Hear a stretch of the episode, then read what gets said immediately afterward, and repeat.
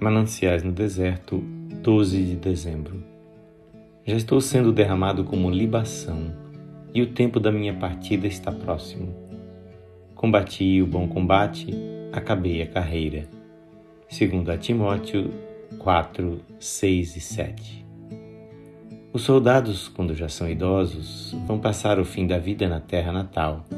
Ali exibem suas cicatrizes e conversam sobre as suas batalhas.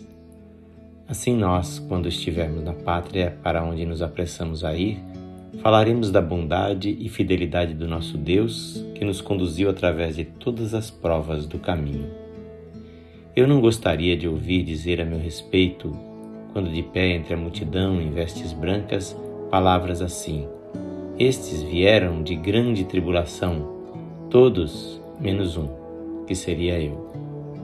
Você gostaria de estar lá e ser apontado como o único santo que jamais conheceu o sofrimento? Oh, não, pois se sentiria estranho no meio daquela sagrada corporação.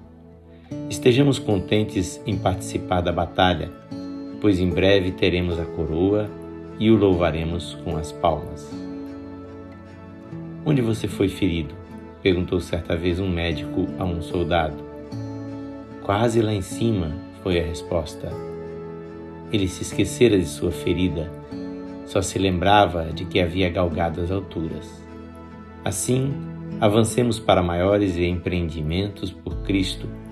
Não descansemos enquanto não pudermos exclamar lá do topo: Combati o bom combate, acabei a carreira, guardei a fé.